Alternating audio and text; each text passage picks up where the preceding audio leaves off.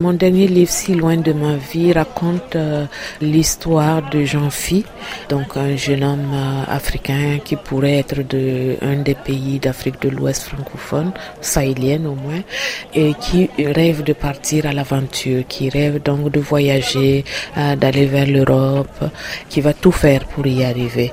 Ses premières tentatives ont été vaines, mais il a réussi par un moyen peu conforme à y arriver.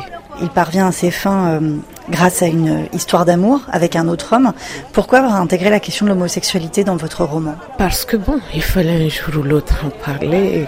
Comme j'aime bousculer un peu parfois les tabous, moi j'en discute et il y a même déjà plus de 20 ans avec mes étudiants, j'osais parfois aborder la question, mais les réactions que j'avais à ce niveau-là, c'est-à-dire quand même c'est des étudiants en droit qui devraient avoir une certaine ouverture d'esprit, mais les réactions que j'avais euh, étaient si violentes, si euh, catégoriques que euh, parfois je me disais, mais non, c'est pas possible, ils peuvent pas penser ça, parce qu'ils pensent que c'est seulement les autres et pas en Afrique. Le discours ambiant qui dit que non, ça n'existe pas, c'est un truc de blanc. C'est un truc d'Occident qu'on veut nous imposer et qu'on veut nous ramener dans notre contexte. Et surtout lorsque, donc, pour l'aide publique au développement, il y a parfois des conditionnalités liées justement à l'acceptation des droits des personnes euh, homosexuelles ou en tout cas à certaines autres minorités. Les gens tiennent de tels discours. Ils disent non, ça c'est les Blancs qui veulent nous l'apporter, c'est l'Occident qui veut nous l'imposer. On ne connaît pas ça chez nous. Comme je dis, euh, je ne sais pas comment mon livre va être accueilli. Est-ce que les gens vont réagir euh, violemment ou pas? Mais toujours est-il que moi, ma conviction est qu'il faut toujours poser les problèmes. Si au moins ça suscite un débat, je pense que j'aurai atteint mon objectif. Vous n'êtes pas qu'une romancière, hein. vous êtes euh, tout d'abord professeur de droit. Euh, vous êtes aussi une militante euh, des droits humains. Est-ce que vous pouvez nous expliquer comment vous avez cheminé pour que la justice soit au cœur de votre vie aujourd'hui? Je crois que c'est même ma propre expérience parce que j'étais au milieu de garçons. J'ai un frère aîné, j'ai eu trois frères euh, successivement après moi.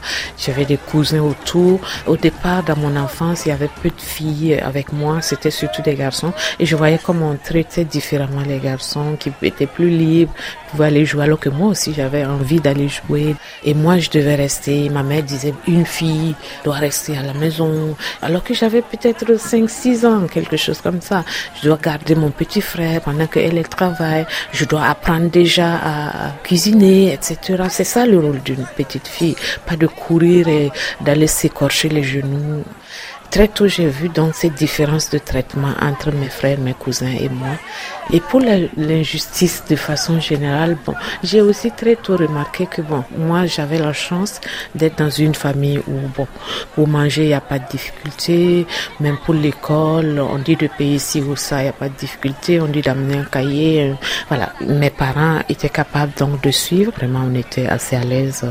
C'était pas le cas de certains de mes camarades et je voyais ça.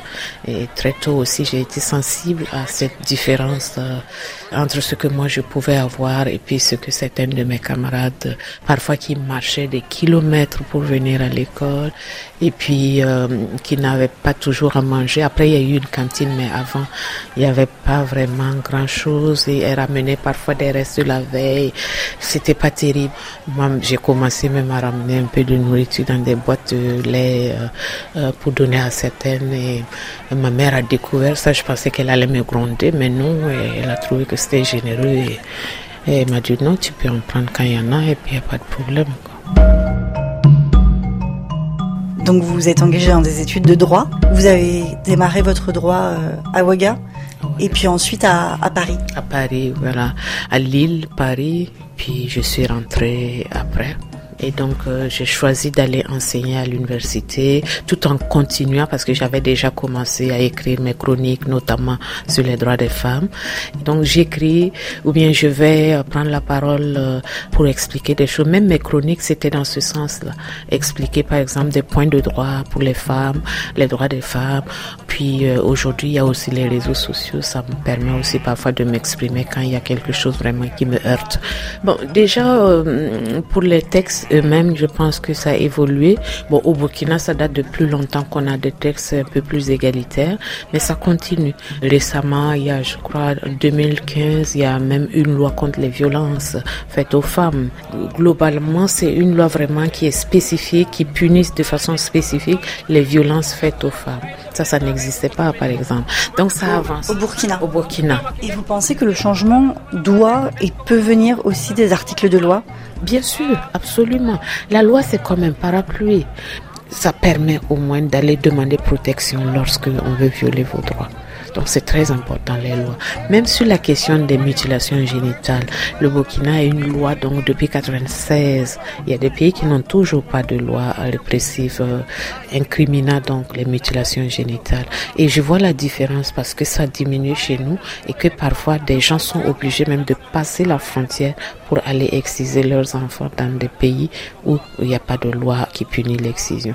Donc la loi c'est important. Je sais que c'est pas ça qui va changer, mais quand ça y est là et qu'il y a un travail en plus de sensibilisation, d'explication et même de répression, je pense que ça aide à changer la société. Pour vous, euh, Monique Ilboudo, euh, l'Afrique qui gagne de demain, ce serait quoi? Je pense que ce serait euh, des femmes à la tête de plusieurs pays africains et puis aussi des femmes en masse dans les lieux de décision. Je pense que c'est comme ça. Bon, parfois on se dit ça va rien changer. Peu importe. Je pense que s'il y a une masse critique de femmes au lieu de décision, l'Afrique aura une autre figure parce que aujourd'hui ce sont les femmes qui portent l'Afrique.